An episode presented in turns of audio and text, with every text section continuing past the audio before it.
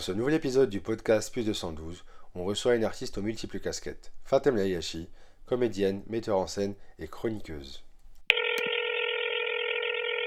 Salut Fatem, comment tu vas? Salut Etman, bah écoute, ça va, ça va, ça va. Très bien, très bien. Je suis très content de t'avoir sur ce podcast et euh, je pense que ça va être très intéressant. J'espère. Alors, tu es né à Casablanca en 1983. Tout à fait. tu étais dans un lycée français euh, dans les années 90-2000. Mais est-ce que tu as été à l'école française vraiment depuis le tout début de ta scolarité? Ouais, depuis le tout début. Depuis, euh, ouais, depuis le tout début. Et du coup, en fait, je te demande ça parce que je me suis toujours demandé à quoi ressemblait la vie des générations précédentes qui étaient dans un lycée français. Parce qu'en fait, même moi, quand j'étais en terminale, donc je remarquais une vraie différence par rapport euh, à ceux qui étaient au collège.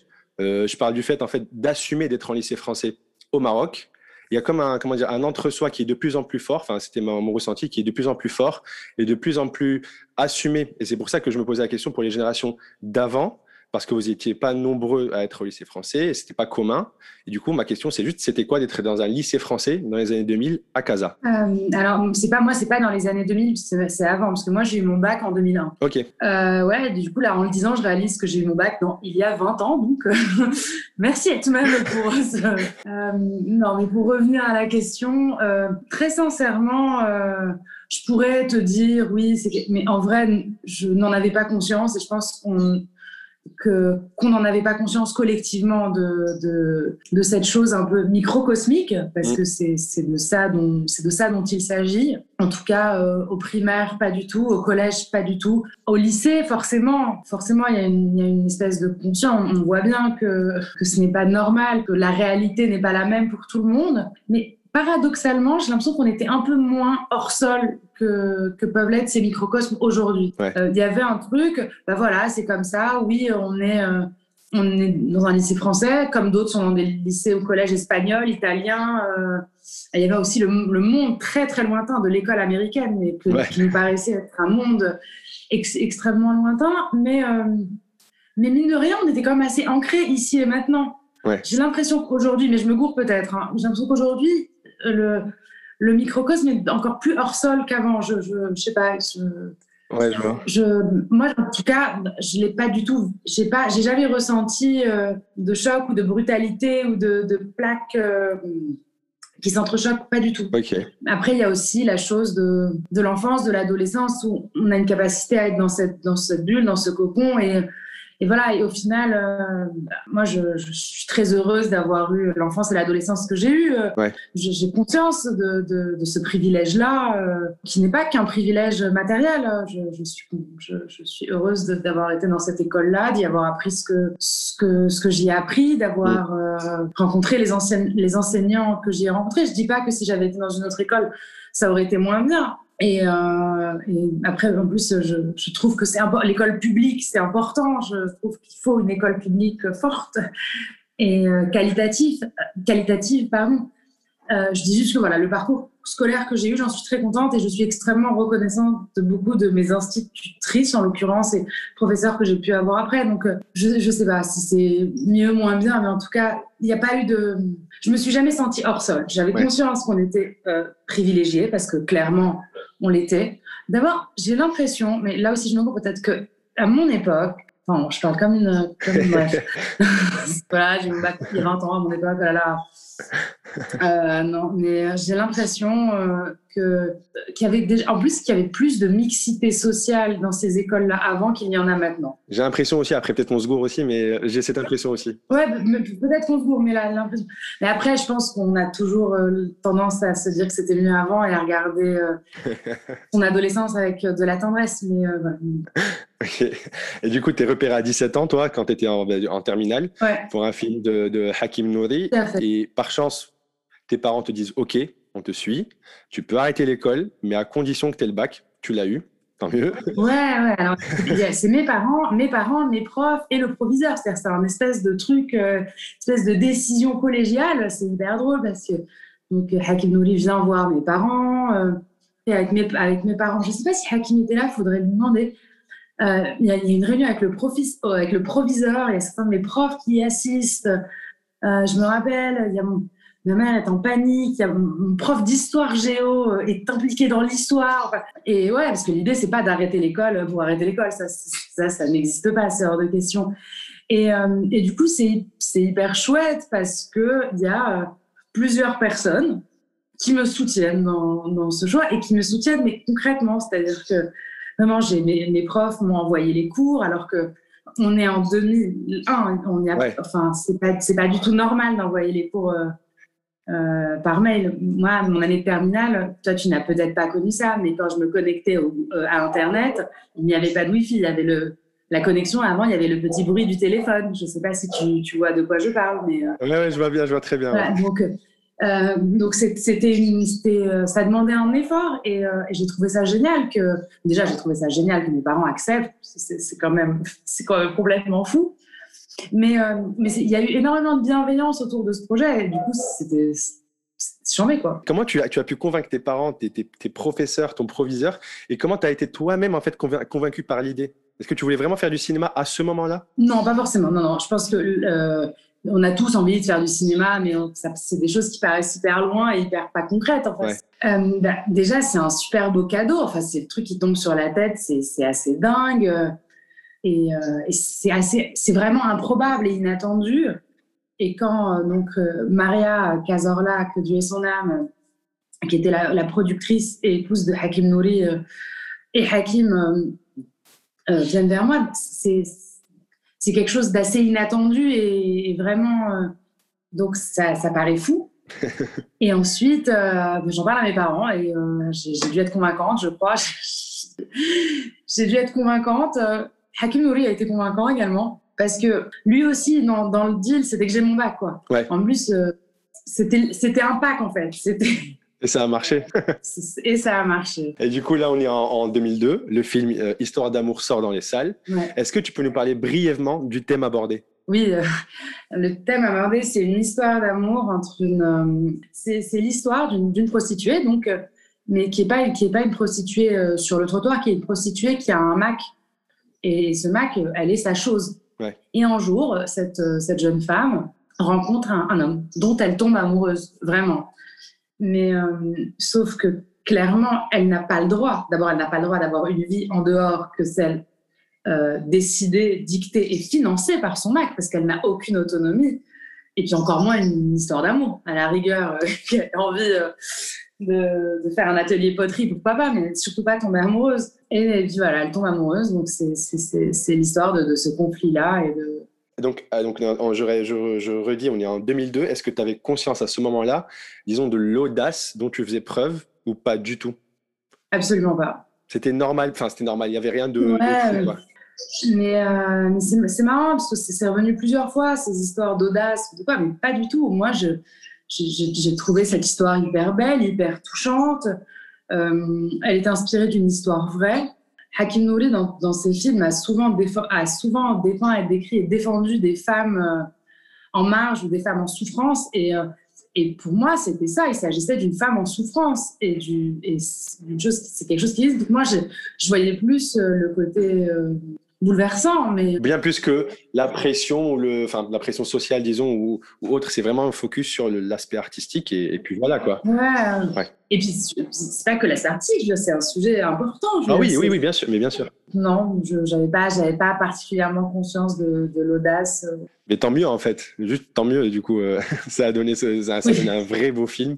Côté études, du coup, euh, tu pars en France ensuite. Est-ce que c'est un choix qui s'est fait logiquement?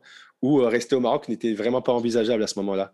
Euh, bah écoute, pas, pareil, tu vois, je pourrais te dire plein de trucs hyper intelligents, mais j'ai rien d'intelligent à te dire à ce sujet. Et il se trouve que, pareil, c'est un immense privilège, mais c'est un privilège qui s'est fait de manière assez naturelle. Donc, euh, donc voilà, j'ai conscience que c'est une immense chance mais voilà, c'était. Ça s'est fait logiquement, c'était la suite euh, logique de, des choses. C'était un peu la suite, euh, c'était un peu la suite logique. Et du coup, après un an, après un an en prépa littéraire, c'est ça? Tu te tournes mhm. vers la fac de lettres et l'école d'art dramatique en parallèle. Tout à fait. Mais seulement pour deux ans. Mais pourquoi tu n'as pas continué à faire les deux? Non, en fait, j'ai fait ça quand j'ai fait euh, mes deux premières années où j'ai fait les deux en même temps. Mais vraiment, je faisais deux, deux études. Ouais. La, la troisième année, je me suis inscrite dans les deux Et là, en fait, j'arrivais plus. J'avais trop, j'avais trop de travail et trop d'horaires. C'est-à-dire que les, jours, les, les journées étaient chargées. Ben, en fait, mais même si j'arrivais pas, techniquement, ça se chevauchait trop. Donc, il a fallu faire un arbitrage. Euh, je, me suis dit que si j'arrêtais la fac, euh, j'y retournerais pas. Ouais. Mais je me suis dit que si j'arrêtais le théâtre, si vraiment j'aimais ça, j'y retournerais. Ok. Donc, j'ai arrêté, euh, j'ai arrêté le théâtre, j'ai arrêté l'école. Et euh, voilà, donc j'ai quitté l'école, le cours Florence à ce moment-là. J'ai été voir euh, le, le, responsable de la pédagogie à l'école pour lui annoncer mon choix et qui a été super parce qu'il m'a dit bah, tu reviens quand tu veux, l'école sera ouverte. Et puis voilà, et puis après, je, du coup, j'ai eu quelques années où j'étais qu'étudiante en lettres et j'ai adoré ça. Euh, euh, j'ai fait des études de lettres, ensuite j'ai fait une année de césure, je suis partie vivre à l'étranger. Ensuite, j'ai fait de la, j'ai fait de la recherche en littérature et j'ai, adoré ça. Et après avoir fini euh, ce qui s'appelait un DEA, ce qui est maintenant un master 2, la question se posait de, de faire un doctorat, enfin de poursuivre euh, ce sur quoi je, mm-hmm. mon sujet de recherche, de le pousser en doctorat et et puis là, je me suis dit que j'avais bien envie de retourner au théâtre. et du coup, je suis revenue une étudiante en école de théâtre et j'ai fait donc ma dernière année. Et du coup, trois ans après donc ton premier film, sort Maroc. Euh, on, est en, on est en 2005. Tu as 22 ans. Ouais, quand il sort, euh, quand il sort, on le tourne en 2003, il sort en 2005. Tout à fait. Et, et donc, c'est un film, pour moi, après, c'est ma vision, qui raconte un monde jusque-là pas très connu. C'est Casa de 1997, il y a 25 ans. J'ai revu le film la semaine dernière et je le trouve encore très actuel. C'était quoi ta, réaction quand on t'a proposé ce film, étant toi-même une, ben, jeune Marocaine ayant baigné dans un milieu francisé Franchement, c'était super. Mais euh, euh, c'est drôle en fait d'entendre. Euh, ce que ça peut susciter parce que nous, pareil, je pense qu'on n'avait pas du tout conscience de ce qu'on faisait quand on le faisait. En plus, on était tous étudiants, à part Assad qui était euh, ouais. qui, qui, était euh, diplômé et qui était dans, dans, quelque chose de plus pro. On était tous étudiants. Rachid et moi, Rachid Hussein et moi, on était même camarades de classe à la fac et ça c'est hyper drôle parce que on se connaissait pas à la fac, on s'est connus quand les quand on s'est vu pour la première fois dans les premières réunions autour de, du, du au démarrage du projet euh, de film et on s'est rendu compte qu'on était dans la même fac. du coup, euh, Marjane et moi, on se connaissait depuis l'enfance. Razika, on se connaissait pas, mais elle était étudiante. Euh, elle était étudiante euh, en droit. Et, et après, dans, dans, les autres rôles, il y avait aussi plein de gens qu'on connaissait. mais il y avait un truc un peu fou, parce qu'on l'a tourné un été. Et nous, c'était une espèce de colonie de vacances incroyable. Pour beaucoup d'entre nous qui étions casablancais, on tournait dans des lieux euh, connus, qui, étaient nôtres, qui étaient dans des lieux connus. Et, euh, et c'est ouais, c'était complètement fou. Et puis ça a été tourné en été. C'était le premier film de Leïla, euh, le premier film de, de Stéphanie Carrière, sa productrice. Donc il y avait bah, la magie des premières fois aussi. Et euh, on habitait tous ensemble, donc c'était complètement. Euh, il y avait un truc assez, assez fou. Et, euh, et puis voilà, après l'été c'est fini, l'été est terminé, on est retourné, et en septembre on est retourné à la fac et dans nos vies. et le film est ressorti deux ans plus tard, donc même ça, tu vois, il y avait un espèce de nous, on avait, je ne vais pas dire qu'on avait oublié, loin de là, mais on n'était on plus au même endroit que, que deux ans avant. Et donc, et voilà, et pareil, la, la, la, folie, tu vois. En plus, le film est sélectionné à Cannes, à un certain regard. tu vois, on, passe la quinzaine à Cannes, on revient, c'était les partiels à la fac, tu vois. Donc, il y avait un truc un peu dingue euh, et qui.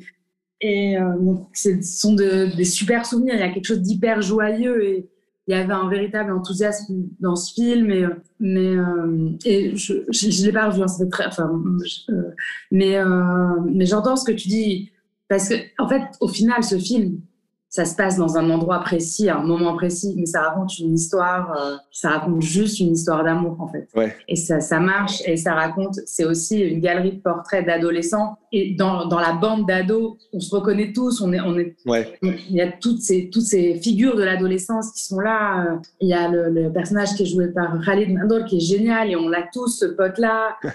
donc ouais, c'est, donc je, ouais, c'est forcément un film qui, qui ne peut que que continuer d'être bien dans le temps parce que voilà, c'est cette histoire d'amour euh, interdite, voilà, de, de, Isley, de Isley et Isley, Romeo et Juliette, euh, et il y en aura encore dans toute la littérature et dans tout le cinéma, les histoires d'amour interdites, c'est voilà. Et en fait, personnellement, je l'ai vu quelques années en vrai après ça, donc j'ai vu la première fois quelques années après sa sortie.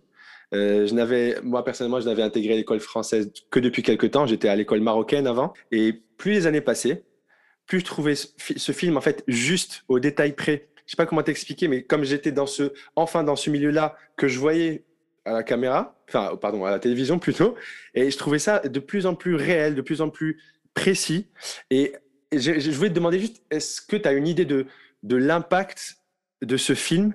Est-ce qu'il était, est-ce que tu penses qu'il était limité à ceux qui s'y identifiaient, ou que l'impact était vraiment plus large que ça? Parce que en vrai, il mettait en lumière de manière crue, disons, des choses que l'on voulait pas forcément montrer à l'époque, et sur une partie bien précise de la société marocaine. Du coup, je me, demandais si vraiment l'impact a été, à ton avis, plus large que ça. Moi, je pense que, je pense que ça a été plus large que ça. D'ailleurs, le, film, avant d'exister, avant de sortir au Maroc, le film, je quand, il est, quand le film est sélectionné à un certain regard, c'est que cinématographiquement, il raconte quelque chose. Et, euh, le film est extrêmement bien écrit sur les détails, sur, euh, et que voilà, donc euh, qu'on vienne de, cet univers-là ou que ou qu'on le regarde, mais voilà, comme quand on regarde euh, les, le cinéma italien des années 70, moi je ne viens absolument pas de, de, ces familles ou de ces mondes qui sont décrits par Ettore Scola, et pourtant c'est fascinant de les regarder et on peut s'y retrouver, euh, s'y retrouver malgré tout, mais, ah, mais après c'est toujours compliqué, je ne sais pas pourquoi on a du mal à, à s'autoriser au Maroc, ou en tant que Marocain, ou je ne sais pas pourquoi, à s'autoriser l'universel. Alors que non, tout le monde peut accéder à l'universel, tout en ayant un ancrage mm. ici, maintenant, ou à une époque, à un endroit précis. Mais, euh, et je trouve que Leïla a, a, écrit, a très très bien écrit. C'est très très bien écrit, c'est juste, c'est minutieux. C'est ça, c'était un très bon film et ça aborde vraiment plusieurs sujets avec, euh, j'imagine, vu qu'il a été sélectionné à Cannes avec un, vraiment une touche artistique ou, c'est ça, cinématographique vraiment pertinente, disons. Donc en vrai, pour, moi, en vrai, dès, la première fois que je l'ai vu, il m'a vraiment, euh, bah, en fait, marqué et toujours aujourd'hui, en fait, toujours aujourd'hui. Euh, tu en as parlé rapidement tout à l'heure, mais cette soif, disons, de découvrir le monde s'est traduite par un échange d'une année. Tu en as parlé tout à l'heure, tu l'as évoqué. Est-ce que tu peux nous en parler un peu plus, s'il te plaît? Euh, j'ai pas fait une année d'échange, j'ai fait une année de césure. Oui, pardon, une année de césure. Je n'étais pas en échange, je, je bossais, je, je faisais, j'étais pas à la fac. Donc, j'ai pas. En fait, c'était un an et demi de. C'était un an et demi. C'était une année et demie d'ailleurs. Alors, écoute, j'ai passé, euh, j'ai passé une, partie de l'année à Bratislava, en Slovaquie. Pourquoi ce choix? Alors, en fait, j'ai regardé, euh, j'ai regardé la carte du monde et je me suis dit. Euh, en fait, là, j'avais l'opportunité d'aller, de, de, partir faire un stage via, par ma fac. En et euh, j'ai regardé la carte du monde et je me suis dit, j'ai envie d'aller dans un endroit où je ne connais rien, où je ne sais pas. Enfin, je n'ai jamais été en Amérique du Sud, malheureusement toujours pas. Mais euh, j'ai des sons, j'ai des images, j'ai des... Des références, ouais. Des références et un imaginaire. L'Europe centrale, je ne savais même pas que Bratislava était la capitale de la Slovaquie. Je ne savais absolument pas. Euh, et donc, et voilà, toute cette zone, qui était l'Europe centrale, euh, euh, bah voilà, je me suis dit, c'est ça. Je, je, je, ne sais absolument pas, euh, je ne sais absolument pas. Je n'ai pas d'image, je, ne visualisais même pas les, qui était à côté de quoi. Enfin, vraiment, je n'avais aucune. Ouais, ouais, je vois, je vois. Et du coup, bah voilà, j'ai voulu aller là. Et c'était comment et, Ah, mais j'ai adoré. Déjà, c'est une région magnifique, parce que j'en ai profité. Euh, j'en ai profité pour euh, voyager, mais ça, on, je te le dirai après. Mais, Bratislava est une ville extraordinaire. La culture slave est une, est une culture euh, incroyable, d'une richesse inouïe qui est très très loin de nous. Et c'est ça qui est intéressant. Et c'est super intéressant. Moi, c'était génial parce que je n'avais aucune référence ni de, de couleurs, de saveurs, de, de sons. Et euh, donc, c'était vraiment arrivé, arrivé en terre inconnue. Euh, et c'était merveilleux de pouvoir y vivre. Et, euh, et je suis très heureuse d'y avoir vécu, d'avoir eu un quotidien, d'avoir eu un appart, d'avoir eu un compte en banque, enfin, toutes, ces choses. Et, c'était génial. Moi, j'ai vraiment adoré. Et vraiment, je, je, vous encourage à aller en vacances. En Slovaquie. C'est un très très beau pays. Bratislava est une ville absolument charmante.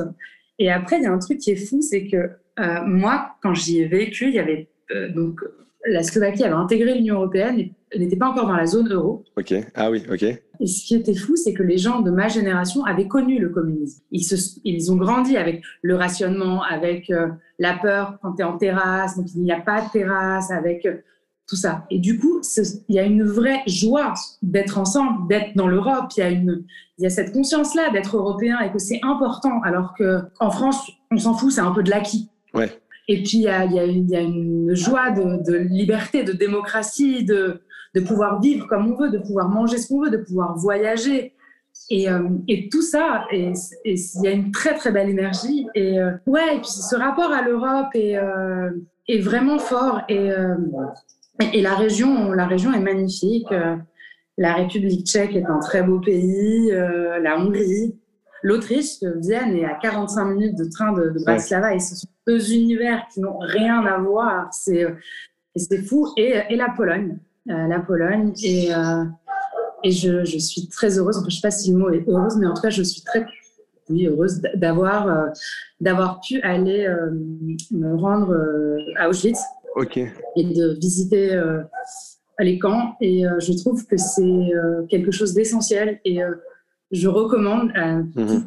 à, tout adulte en devenir d'aller parce que c'est important, c'est nécessaire de de voir et de voir là où ça s'est passé, pas, pas juste dans un musée, pas dans, pas dans un monument, mais à l'endroit où toute l'intelligence humaine a été mise au service de l'horreur. Mm. Et de voir cette entreprise de la mort et de l'horreur là où elle, là où elle a eu lieu, euh, ça glace le sang, mais je crois que c'est essentiel pour... Euh, parce qu'il ne faut pas oublier, il faut surtout pas oublier et il ne faut surtout pas que ça arrive à nouveau.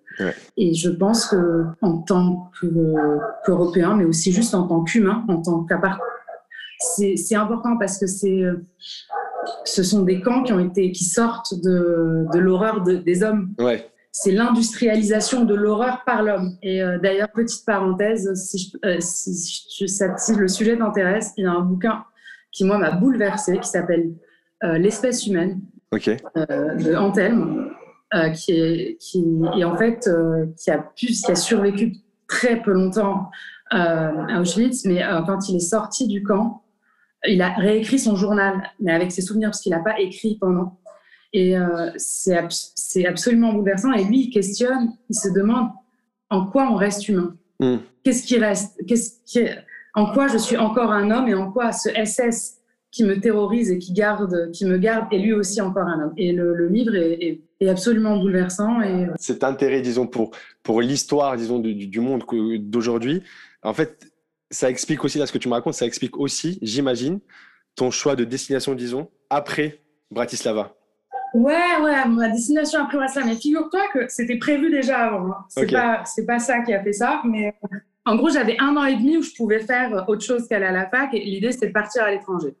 Donc, moi, il y avait deux trucs. Donc, premier machin, c'était aller quelque part où je connais rien. Et deuxième, essayer de comprendre le monde un peu mieux. Et je voulais aller dans l'épicentre du, du bordel. Parce que si je, si je peux passer un an de ma vie à essayer de comprendre, autant aller. Sur place. là où ça se passe. Et donc, j'ai vécu un an à Jérusalem. C'était comment? Ben, C'était complètement fou. C'était, c'était extrêmement riche, c'était extrêmement enrichissant, c'était plein de choses. C'était plein de, plein de réponses à plein de questions et en même temps plein de nouvelles questions, euh, plein de, de, certitudes qui s'effondrent et des nouvelles questions. Et, et c'était génial. Et en plus de ça, j'ai eu la chance, euh, parce que je sais que c'est une très grande chance, de vivre à l'intérieur de la vieille ville, dans, euh, dans les murailles de la vieille ville. Et ça, c'est fou, parce que la vieille ville de Jérusalem est toute petite. C'est une petite Médina, comme on peut les connaître euh, au Maroc. Et euh, tout le bordel, toute la planète, il se passe là-dedans. Donc, il y a une espèce de chose. Donc, c'est tout Parce qu'on voit souvent des images à la télé de l'esplanade des mosquées euh, ou le Saint-Sépulcre. On a l'impression que c'est très grand, mais en fait, c'est tout petit. Et la, la vieille ville de Jérusalem est divisée en quatre quartiers le quartier juif, le quartier musulman, le quartier chrétien et le quartier arménien. Mhm. Et s'il y a un quartier arménien, c'est parce que l'Arménie a été le premier pays christianisé. Et euh, d'ailleurs, je vivais dans le quartier arménien. et c'était, euh, et voilà, et c'était, vraiment fou. Et moi, tous les matins, pour aller prendre mon bus pour aller bosser, parce que donc, moi, je travaillais, euh, donc tous les matins, je sortais de, chez moi et euh, pour aller rejoindre mon arrêt de bus, je devais passer. Je devais passer, c'était mon chemin. C'est pas parce que mmh, par choix, parce que ça me convient. C'était pas, c'était pas parce que je voulais me faire un kiff. Je traversais la cour du Saint-Sépulcre. C'est quand même un peu délirant. Incroyable. Il y a quelque chose d'incroyable et euh, il y a quelque chose d'assez incroyable. Et après, dans sur toute cette terre trois fois sainte, il y a quelque chose de qui se passe en fait. C'est une énergie qu'on ne peut pas comprendre tant qu'on n'y est pas. Quoi. Il y a une énergie, il y a un champ magnétique incroyable. Il y a... Voilà, c'est pas un hasard si, euh, si, cette, euh, si cette terre est trois fois sainte. Il y a quelque chose de, de magique sur cette terre-là. Il y a quelque chose de fou aussi. Mais, il y a... mais c'est. Enfin voilà, j'ai beaucoup aimé vivre. Et en quoi consistait ton travail au quotidien? Moi, je bossais dans une ONG. Il y a beaucoup d'ONG qui travaillent pour la paix, mmh mmh qui veulent, et c'est très bien. Euh, mais la, mon ancienne boss est partie du principe que si demain il y a la paix, en fait, aucun des deux camps n'est prêt à la paix. Parce qu'aujourd'hui, enfin, il y a quelques années, mais je pense que c'est encore plus vrai aujourd'hui, encore plus grave aujourd'hui, les deux parties vont à l'école de la haine finalement. Hmm. Et donc l'idée, c'était de travailler, d'essayer de mettre en place des choses sur euh, euh, la compréhension de l'autre, la compréhension de l'histoire de l'autre. Et euh, donc, c'est, en gros, c'était préparer le terrain à une éventuelle C'est, hyper intéressant. Donc là, après cette année de césure, donc on a, on a alors une Fatem qui a grandi au Maroc, vécu à Paris, Bratislava, Jérusalem, plus quelques autres pays en vacances, j'imagine, et qui décide de rentrer au Maroc à 26 ans. On est en 2009 à ce moment-là. Ma question, c'est juste par quoi a été nourri ce choix? Est-ce que c'était une évidence? Non, pas du tout. Entre-temps, après Jérusalem et tout, j'ai revécu à Paris d'abord. Mhm. J'ai fini mes études de lettres, puis de théâtre. Non, euh, c'était pas une évidence et c'était pas. Et en plus, moi, le concept de rentrer vivre au Maroc définitivement, j'ai jamais compris. Et puis, d'abord, le mot définitivement, je le comprends pas. je sais pas, pas très bien ce qu'il veut dire. Écoute, ça a été. Euh, ça s'est fait comme ça. Euh, un jour, en fait, non, il y a un jour où j'étais euh, j'étais à un concert aux abattoirs. Mhm. Euh, c'était un festival qui avait lieu aux abattoirs pendant quelques jours. Et il y avait une énergie complètement dingue qui était organisée. le festival était organisé par Momo et Hichem du Boulevard. Et moi, j'étais de passage à Casa et j'ai vu ce truc et je trouvais cette énergie incroyable. Enfin, il y avait une espèce d'émulation assez dingue et et voilà, j'ai eu envie de, j'ai eu envie moi aussi d'être là. de faire partie de la fête, quoi. ouais, il y avait. Et puis assez vite, en fait, et, euh, et pareil, tu vois, la vie, c'est souvent les virages, ils se prennent parce que pour plusieurs raisons. Euh, c'est aussi à ce moment-là que j'ai rencontré euh, un metteur en scène qui s'appelle Jawed Tsunami, avec qui j'ai beaucoup travaillé à ce moment-là. Et pardon, on a monté un premier projet ensemble. Et euh, dans la foulée, assez vite, euh, j'ai euh, commencé à faire des piges à tel quel. Ok, ouais. Donc ça aussi, c'était super parce que c'était, j'étais hyper contente de, de, de, faire partie de, de cette aventure-là. Hmm. Donc là, c'est pas 2009, hein, c'est 2010, je pense.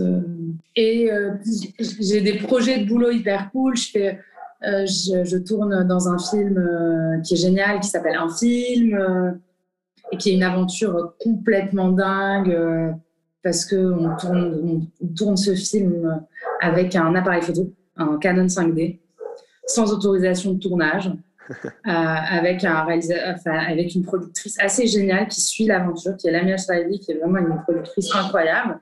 Le réalisateur, Simon Chavar, est parti la voir. Il m'a dit voilà, j'ai un scénario, j'ai écrit un film, je veux le tourner, mais je veux le tourner là, genre en avril. Euh, ouais, on n'a ni argent ni rien. Euh, il l'avait, en plus, c'était super parce qu'il l'avait écrit pour Fahad Benchamsi et moi, le film. Et, euh, voilà, c'est un film, on est trois. Donc, il y a Simon Charo, le réalisateur, Fahad Benchamsi et moi. On a tourné ça dans les nuits, euh, dans les nuits de Casa. Mais c'était... Et le film est, enfin, moi, je, je, le trouve très beau. il y a quelque chose d'hyper, euh, d'hyper touchant. C'est, ça raconte l'histoire d'un réalisateur qui veut faire un film. Et, et, voilà, donc je fais des projets plutôt cool. Il y a tel quel, où c'est, c'est, c'est une belle aventure. Et, c'est une belle aventure professionnelle et c'est une très belle aventure humaine telle qu'elle. Et voilà. Et après, il y a ce que les médias européens vont appeler les printemps arabes. J'appelle pas ça les printemps arabes, mais en tout cas, je suis très contente d'être là. Et je suis très contente, euh, je suis très contente de pouvoir être dans la rue euh, tous les dimanches. Je suis très heureuse de voir que le mot dignité fait son apparition dans, comme une revendication. Euh, j'ai des souvenirs d'une manif, je crois que c'est le 20 mars. Oui, oui. Où, où c'était pas du tout des professionnels d'une la manifestation qui manifestait, c'était des familles. Hmm. Je sais pas, tu te rappelles de cette journée-là? Oui, oui, le 20 mars, oui, c'est connu, oui, oui. Mais c'est-à-dire, j'en parle, j'ai des frissons, c'était hyper beau, tu avais des familles, tu avais toutes les catégories sociales, tu avais des jeunes, des moins jeunes, des vieux, et tu avais plein de gens qui sortaient dans la rue pour la première fois, qui osaient revendiquer pour la première fois, et ça, mais c'est super beau. Enfin, donc voilà, j'appellerai pas, j'appelle pas ça du tout les printemps arabes parce que l'automne qui a suivi est, loin d'être, euh, est loin d'être fleuri, mais en tout cas, cette espèce de mur de la peur qui s'est bréché, cette, envie de, de, prendre en main son destin et le destin de son pays, de faire partie de, de du roman national et d'écrire ensemble l'histoire de ce pays, c'est très beau. Là, euh, comment dire, d'un point de vue, disons, artistique, est-ce que avant de revenir au Maroc, tu avais des a priori? Euh, ça va peut-être être enfin, cliché, mais est-ce que tu n'avais pas des a priori euh, quand tu reviendras au Maroc Peut-être que euh, tu vas subir de la précarité, peut-être la liberté d'expression, peut-être pour les films, peut-être que ce, serait un profil peut-être inadapté au public marocain. Est-ce que tu n'avais pas ces a priori vraiment sur le volet artistique? Bah non, écoute, franchement, je sais pas. En, fait, quand tu me poses ces questions et que je me rends compte que je te réponds à chaque fois, je me dis Peut-être que je suis un peu inconsciente. non, mais c'est tant mieux en vrai. Mais je sais pas, non, non, écoute, euh, Porté par l'instinct et l'envie, c'est bien. Moi, je trouve que c'est bien. Non, tu vois, pas, que l'instinct et l'envie, mais je sais pas, pour moi, ça me. Enfin. Ouais, et puis j'ai. Après, quand, donc à ce moment-là, j'étais principalement comédienne, et pas, pas, du tout encore metteur en scène, mais en tant que, comédienne, tu dépends du désir de l'autre, du mm. désir d'un réalisateur, d'une réalisatrice, d'un metteur en scène. Et j'ai eu la chance de, travailler avec, euh, avec des gens super, tu vois, et c'est magnifique. Donc, non, au contraire, c'est juste, juste magnifique, tu vois. Quand, quand le Zinoun euh, me propose Femme écrite, c'est un cadeau incroyable, tu vois, c'est c'est génial. Euh, quand Zekia Tahiri me propose de jouer dans une comédie qui est et qui est complètement délirante, hyper bien écrit, ben c'est génial, tu vois. Ouais. Enfin, y a, donc, je, non, je, enfin, non, pas d'a priori, pas de tant mieux, tant mieux. J'ai juste une question. Euh, j'ai vu que, donc, après ton retour, enfin, euh, après être revenu au Maroc, euh, tu fais la lecture du coup des, des 4 à 1 de, en matrième. Et j'ai juste une question. donc, tu as choisi en fait la lecture, tu l'as faite en déjà. Comment, enfin, c'est ça ma question. Comment, pourquoi Très simple. C'est vraiment très simple. En gros, je, je, viens, je viens d'atterrir au Maroc. Et Jawad Sounani me dit écoute, euh, il faut que tu fasses un truc, il faut que tu montes sur scène vite, euh, il faut faire un truc rapidement. Euh, vas-y, propose-moi un truc, une lecture. Hmm. Tu as envie de lire quoi? Moi, c'est un peu l'évidence, c'est les Robaïet de Khidam, ces quatre uns. C'est voilà, c'est un livre que j'ai trimballé partout, qui a été sur mes tables de chevet dans tous les endroits où j'ai pu. où j'ai pu tous les apparts que j'ai eus, dans les auberges de jeunesse où j'ai atterri dans des voyages. En fait, c'est un livre qui m'a vraiment les fleurs du mal et les quatrains, c'est ultra cliché, hein, mais c'est voilà, c'est des trucs hyper importants de mon adolescence et qui sont restés avec moi. Donc pour moi, ça me paraissait évident. Donc je lui dis les quatrains de Omar Ok, très bien. Là, donc, il note le machin. Là, je, rentre chez moi, mais je me dis, mais euh, je vais lire en quelle langue?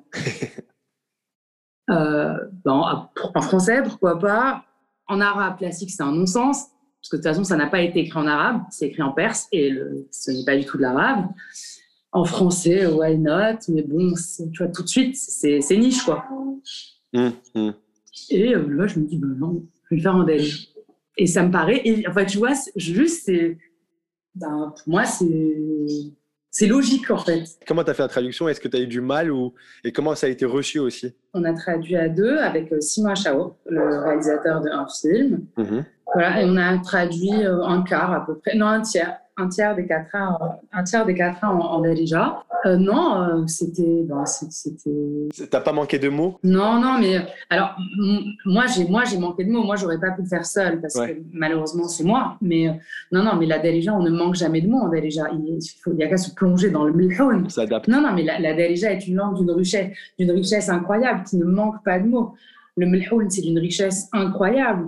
Le Nas Riwan, mais tout, le, le Jazel. Et il y a d'ailleurs une très, très, très belle traduction en Delija de Monsieur Youssi du Petit Prince. Ok, je, ne savais pas. Ok. Qui est, un, qui, est un, qui est un petit bijou. Donc, non, non, on manque absolument pas de mots en Delija. Euh, mais, et puis, c'est une langue à part entière, donc elle ne manque pas de mots. Et euh, c'est une langue, c'est notre langue, quoi qu'on en dise. Et j'espère qu'un jour, euh, ce sera notre langue nationale, pour de vrai. Mais c'est une, une langue à part entière. Par la suite aussi, on a pu te voir dans des films, tu en as cité d'autres, mais là je vais citer L'Enfant Shir, euh, Zineb Nefzaouia, des séries de Ramadan comme Machil Khatri. J'en ai fait qu'une de série Ramadan. Oui, pardon, oui. Machil Khatri, oui. Euh, je cite ces trois projets, enfin je t'ai cité ces trois projets euh, parce qu'ils ont pour moi quelque chose en commun et qui m'a dit directement euh. Peut-être tu vas pas, tu vas pas comprendre d'où ça vient, mais en vrai, quand je l'ai vu, je me dis ah mais tiens, la chose en commun c'est la, c'est la culture amazir. Peut-être que j'ai j'ai peut-être surinterprété, mais à chacun, dans chacun des, des, projets, j'ai vu la, la culture amazir en fait présente dans ces projets-là.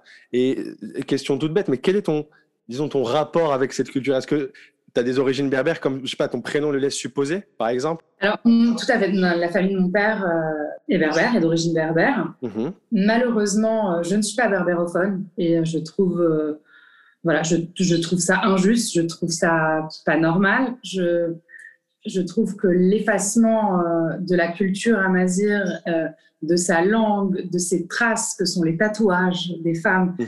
cet, effacement du champ visuel et du champ auditif est très grave. Mhm. Elle est criminelle.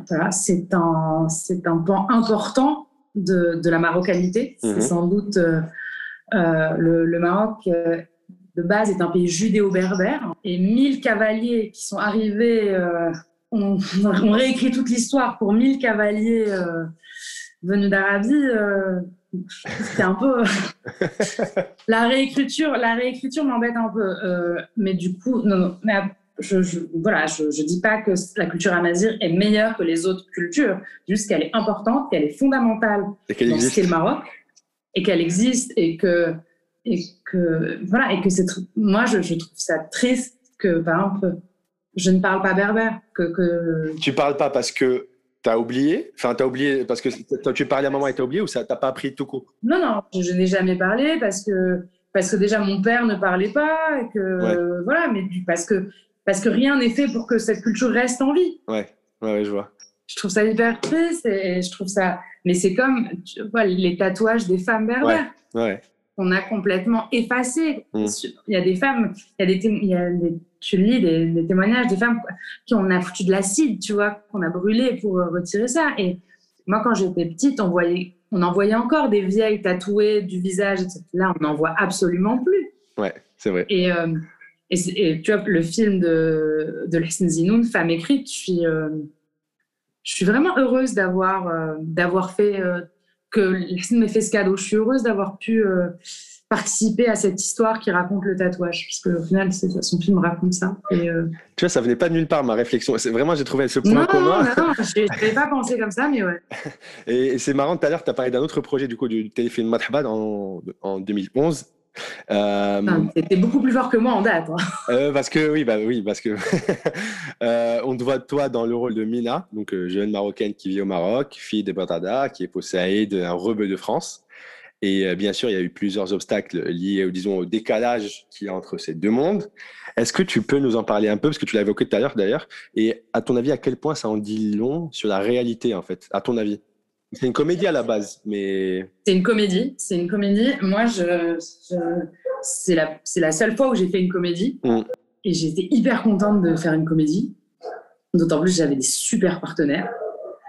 Enfin, le casting est ouf. Et... Euh, et en fait, la comédie, c'est très, très, très écrit. Quoi. Mm. Et, et euh, Zakia euh, écrit hyper bien. Et je pense qu'elle s'inspire un peu plus que d'une histoire vraie. Et c'est ça que ça fonctionne. Alors bien sûr, c'est une comédie, donc ça, ça tire, ça grossit les traits. Mais c'est ça, c'est juste une loupe, la comédie. Ça sort pas de nulle part, quoi.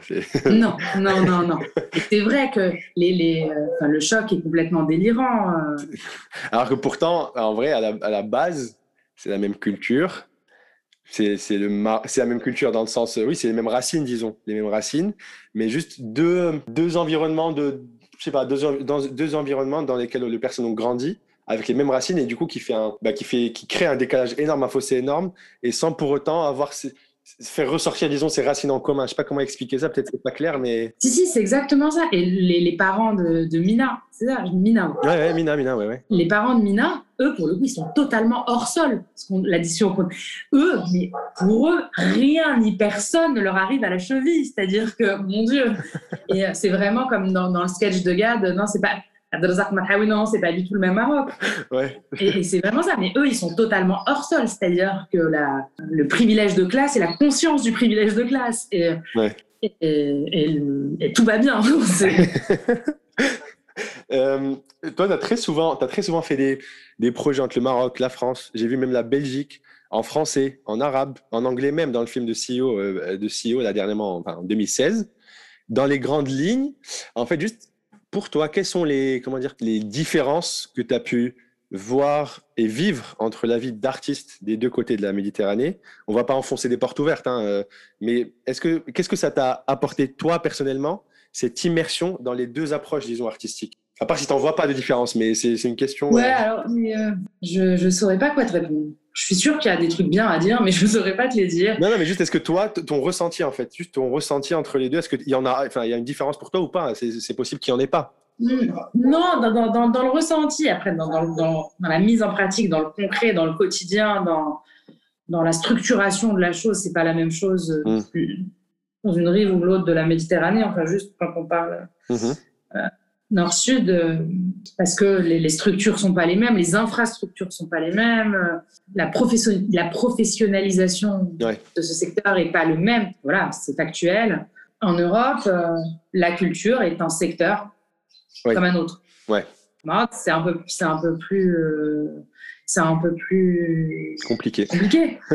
et, et c'est dommage parce que parce que la culture c'est essentiel, mais en plus la culture ça rapporte. Mm. Euh, en France, en 2017, il me semble, euh, l'industrie culturelle a rapporté plus d'argent que l'industrie automobile en France, dans le, pays de Renault et Peugeot. Où il y a une industrie automobile, l'industrie culturelle a rapporté plus.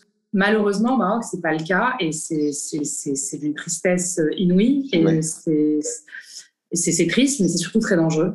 Mm. C'est très dangereux. Euh, et, euh, et l'autre glissement qui pour moi est dangereux, c'est celui de confondre culture et divertissement. Euh, j'adore le divertissement, j'adore le divertissement, j'adore ça, mais ce n'est pas la même chose.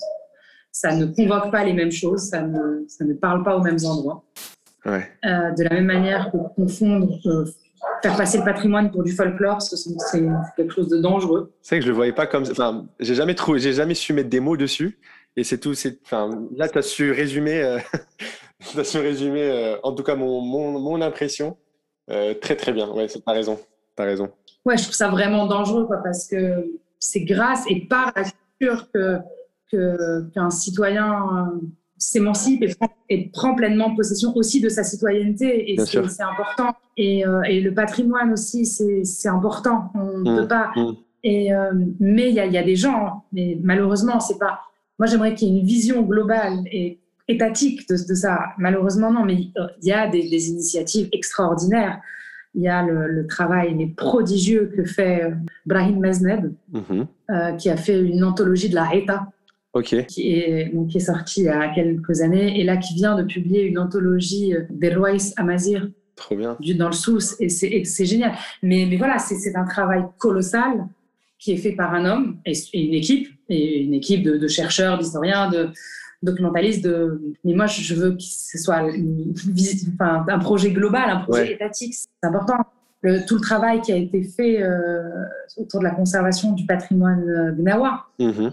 grâce au, festival, grâce au travail associatif, euh, grâce à, l'engagement de, de Naila Tazi, de ses équipes, de cette volonté. Mais on ne peut pas, on peut pas juste se dire oui, c'est du folklore, c'est comme ça, c'est joli. Non, on a, on a une culture extraordinaire, euh, d'une richesse incroyable, d'une diversité. Et c'est un patrimoine, c'est énorme. Et euh, on, on, pas, il faut qu'on prenne conscience. Qu'on le connaisse, qu'on en prenne conscience. C'est ça, c'est le mot qu'on en prenne conscience, qu'il nous soit enseigné, qu'il soit mis en valeur, qu'il soit valorisé. dire, un, un homme comme, euh, comme Taïb c'est énorme, c'est colossal, c'est un monument Que on a des monuments.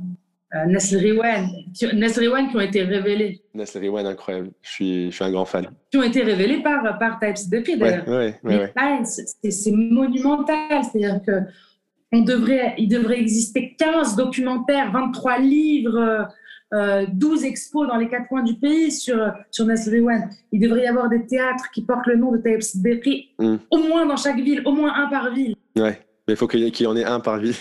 oui, c'est ça. Mais bon, voilà, et c'est. Mais je, je, comprends, je, suis, je, suis, je partage ta, ta vision. Euh, il, y a il y a, disons, un fil rouge, encore une fois, un fil rouge que j'ai trouvé euh, dans la plupart en fait euh, de tes projets. Tu me diras, hein, mais de tes projets donc en tant qu'actrice, comédienne, metteur en scène, chroniqueuse. En fait, c'est l'idée de révolte, cette volonté de s'exprimer contre les choses, disons, qui vont pas, que ce soit dans les films, mais aussi et surtout dans les pièces. Là, dernièrement, enfin dernièrement, mais dans les pièces comme euh, euh comme Massiela, par exemple, que tu mets en scène. Et à chaque fois, en fait, j'ai cette, réaction euh, de me dire, ah oui, trop bien, elle en parle. C'est cool parce que peu osent le faire, et c'est tout bête, mais peu osent le faire. Et même si tu penses, j'imagine, je suppose que tu penses que c'est pas une idée de révolte, mais en tout cas, c'est mon ressenti. D'où vient cette, cette, envie, en fait, de dire les choses, même si elles peuvent heurter certains, mais juste de dire les choses euh, bah écoute, déjà, merci d'avoir vu ce fil rouge. C'est cool. Merci de me dire que finalement, je suis un, peu cohérente dans mon truc. Ah, Peut-être que ça sort de nulle part et que c'est pas. Enfin, moi, c'est mon ressenti, non, à vrai dire. Non, non, je en tout cas, je le, je le prends. C'est cool, je trouve ça. Euh, pour la petite histoire, moi j'ai fait un, fait un master 2 de lettres et, euh, qui s'appelait euh, littérature et rock, une révolte en commun. Donc euh, je sais que, le mot devait un peu me plaire. Il était su depuis longtemps ce mot. Ouais, voilà, c'est que ça devait me plaire un peu quand même. la première pièce de théâtre que j'ai mise en scène s'appelle Je dis non. Ouais, ouais, ouais. et donc ouais, en fait, mais c'est tout con. Mais déjà, je trouve que le refus est bah, hyper fondateur en fait. C'est mhm. parce que c'est parce que des gens, à un moment, n'ont pas accepté l'ordre établi que, que les choses ont pu changer. Mhm.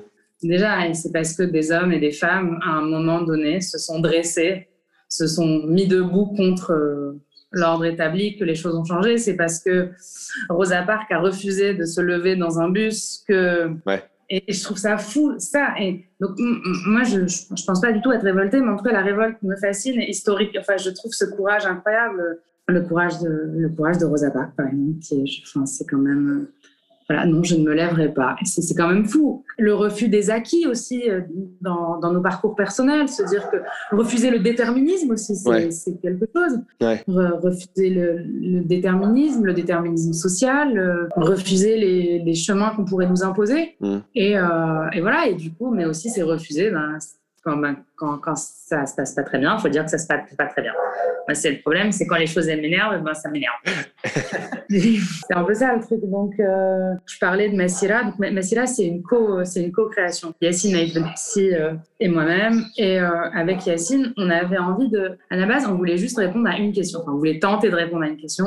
Qu'est-ce que c'est qu'avoir 20 ans ici et maintenant? Mm. Et ici, c'est un ici un peu large, mais en tout cas, c'était un ici au sud de la Méditerranée, euh, dans un pays musulman. Donc c'était Maroc, euh, Algérie, Tunisie, mais, mais vraiment maintenant. Hmm. Et assez vite en se posant, nous, on, avait très envie de raconter ce moment, de, tu vois, hyper, euh, hyper fou quand tu as 20 ans. Quoi. Ou comme le dit très bien Paul Nizan dans Aden Arabi, cette espèce de chaos, tu vois. Toutes tes idées sont bousculées, ou tout, physiquement, t'es bousculé, et, tes émotions sont bousculées. Mais comment ça se passe ici et maintenant? Et en fait, euh, bah, c'est compliqué, c'est très dur. Donc on a raconté, on a essayé de raconter ça avec euh, des merveilleux artistes de cirque qui nous ont fait confiance. Et donc au, final, les, les, choses sur lesquelles on a beaucoup travaillé. Après, on n'est pas sociologue, on n'est rien du tout. On est, fabricant de testacles. C'est des, des, petites choses euh, et on fabrique des choses. c'est très éphémère. Et, mais voilà, donc on a, on a essayé de raconter cette histoire on n'a pas du tout la prétention d'expliquer la jeunesse ou quoi que ce soit. Nous, on a voulu raconter l'histoire de ces gamins qui n'ont d'autre endroit où de se retrouver que sur un toit d'immeuble, parce que la Céno, euh, la c'était un toit. Ouais. Super Céno de Marianne Joff, d'ailleurs. Et ce toit donne sur un stade. Et donc, de, ce toit, ils rêvent, ils, et, euh, et c'était ça ce qui les liait, cette, euh, cette, cette, excitation, cette excitation du foot. Et, Et on a essayé de raconter plusieurs portraits différents. Une, une jeune fille mère qui s'est retrouvée avec un bébé sur les bras, Mhm. un mec qui, passe, qui ne fait que s'engueuler avec ses parents, un autre euh, où toutes les tentatives sont, se soldent par des échecs. Ouais. Et donc qui rêve de partir, euh, qui rêve de, de n'importe quoi, ou d'un boulot, ou d'une meuf, ou d'un visa, de n'importe quoi. Et il n'a tellement rien, et il, se sent tellement abandonné que ce, ce gamin va finir par se faire sauter. euh.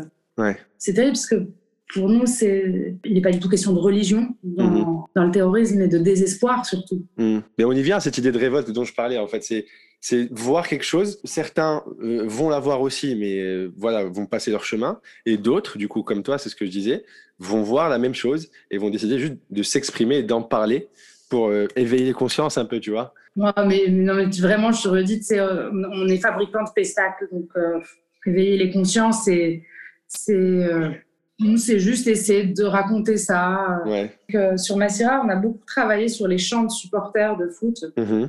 Et C'est que c'est fou ce que ça raconte, c'est c'est c'est fou. Et, euh, et c'est des textes euh, qui datent de bien avant les so-called printemps arabes, entre guillemets. Mais euh, et voilà, nous, on avait envie de raconter ça. On avait envie de raconter cette énergie, cette excitation, mais aussi cette tristesse, ce désespoir, ces rêves. Je trouve que c'est un sujet vraiment, vraiment intéressant et c'est c'est vraiment trop bien d'avoir ce, ce réflexe, disons, de vouloir parler des choses et euh, on n'en parle pas à côté. Ok, ben moi je prends la, la- la décision et d'en parler à ma manière, certes à mon niveau, mais au moins je, je veux en parler. Tu vois, c'est, c'est moi je trouve ça vraiment louable en vrai.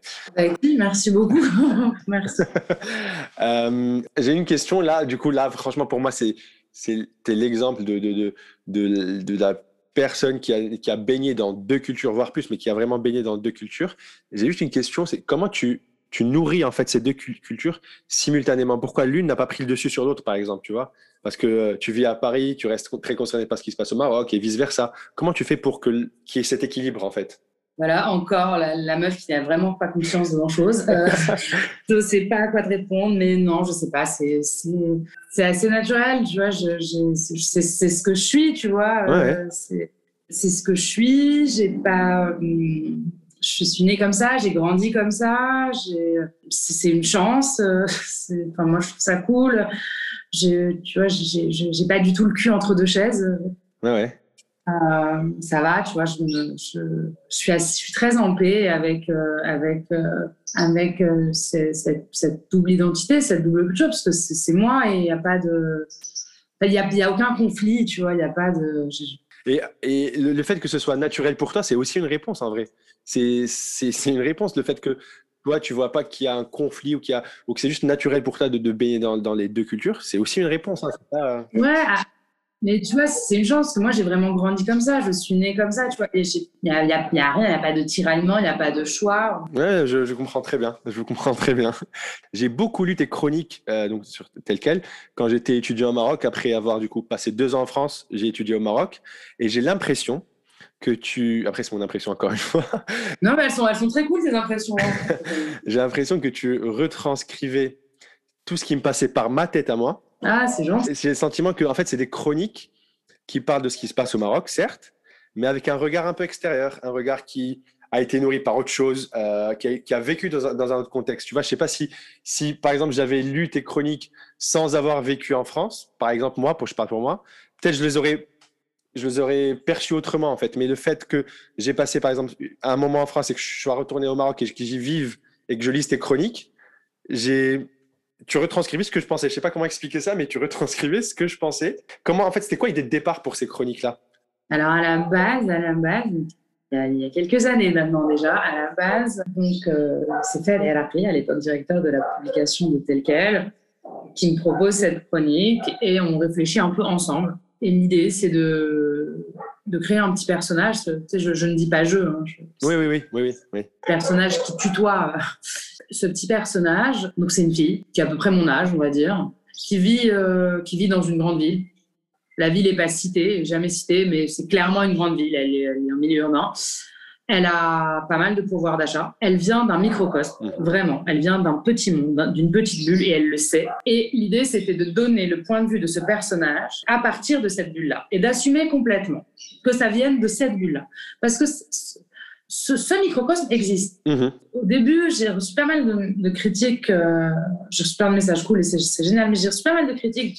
Oui, mais c'est pas la réalité, c'est pas ça la majorité du Maroc. Mais je ne suis pas sociologue et puis c'est une chronique, donc c'est pas grave en fait. C'est pas. Ouais. Et c'est une chronique et ça c'est donc un point de vue c'est pas nécessairement le mien, mais c'est le point de vue de ce, de ce personnage qui regarde la société. Alors évidemment que ce personnage-là et tout son, tout son environnement, parce qu'elle a une famille, elle a une tante, elle a, elle a un cousin, enfin il y a une galerie de portraits qui sont les mêmes. Meilleure amie. Elle a Zi, sa meilleure amie, elle a sa mère, son père, euh, et des cousines, des cousins, et euh, tout ça, ils existent. Mhm. Alors évidemment que ce n'est pas la majorité. Qu'est-ce qu'est la majorité? Enfin voilà, mais c'est juste raconter la société ou des faits de société avec le point de vue pris d'ici. Ouais. Donc voilà, c'était c'était un peu ça et c'est aussi un point de vue féminin et euh, ça faisait partie du, du, deal de du deal de départ avec euh, avec tel quel et je suis euh, je suis très reconnaissante envers tel quel. C'est une vraie chance d'avoir dans un pays où la liberté d'expression n'est pas un acquis, ou même on pourrait croire qu'elle se réduit, et elle se réduit,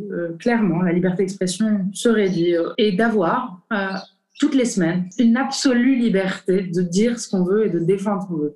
Et euh, je suis quand même très, très reconnaissante envers, euh, envers tel quel de me permettre ça, parce que c'est quand même c'est un très beau cadeau. Mmh. On m'a offert un, bel emplacement dans le magazine. C'est un bel endroit où euh, je suis heureuse de faire ça, mais je, suis aussi très reconnaissante qu'on me permette de le faire. Ouais, ouais, ouais. Comment tu, en fait, ma question aussi, c'est comment tu fais pour en fait, c'est trouver cette inspiration semaine après semaine. Non, en plus, c'est un vrai travail. Et puis moi, je ne suis pas du tout un génie, donc c'est très laborieux. Tu vois, ça me prend du temps. C'est pas, c'est pas un truc, euh, c'est pas, pas un truc fait facilement. Mais, mais merci pour, euh, pour tes, tes compliments. Mille merci, euh, merci, merci. Euh, je ne sais pas du tout quoi te répondre. Du coup, je ne je sais pas trop quoi dire. écoute, il y a l'actu quand même qui est souvent assez, assez gratiné. Donc, ça, c'est non, ouais, il y a un mix, il y a un peu d'observation et, et c'est un monde que je connais. Hein. C'est mhm. aussi euh, c'est un monde que je connais ou c'est la caricature d'un monde que je connais ou c'est une partie d'un monde. C'est voilà. Et euh, de toute façon, quand on se moque des choses, c'est qu'on on est un peu ces choses-là. C'est ça. On se moque de ce qu'on est. mais plutôt non. En plus, je, je, me moque pas. C'est pas vrai. Je, je, me, je me moque pas, mais je.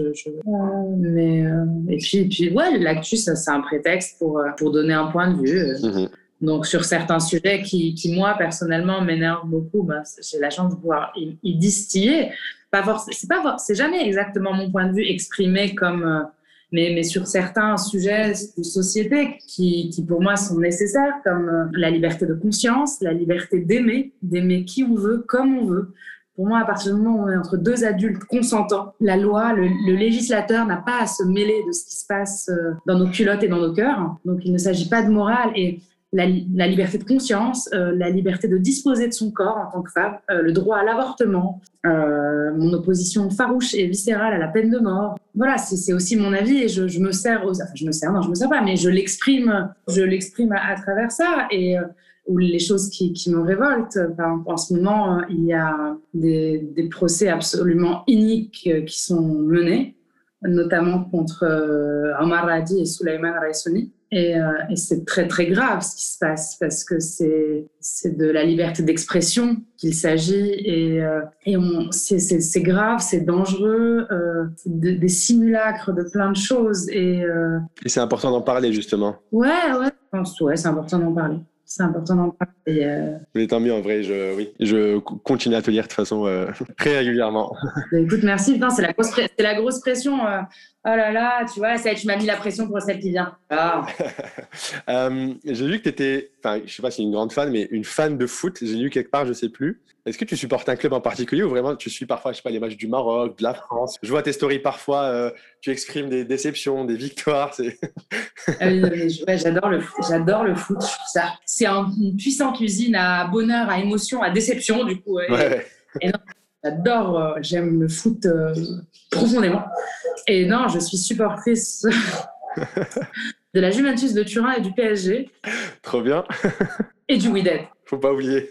Faut surtout pas oublier, qui, qui vient de, de, signer une jolie victoire. Le, le, but est, le but est très très beau. 93e minute, c'était comme des fous les Algérois. Euh, folie, folie ça aussi. Euh, non, mais ouais, je supporte. Ouais, j'aime, le foot. C'est, génial le foot. C'est, oui, je, je, peux être que d'accord. oui, oui. euh, trop bien. C'était ma, c'était ma dernière question. Euh, en vrai, merci Fatim. C'était très cool. Bah, merci à toi, C'était très cool euh, ce moment passé ensemble et à bientôt peut-être. Bah, à bientôt. Merci d'avoir écouté cet épisode du podcast Plus de 112. Abonnez-vous et n'oubliez pas de nous suivre sur les réseaux. À bientôt.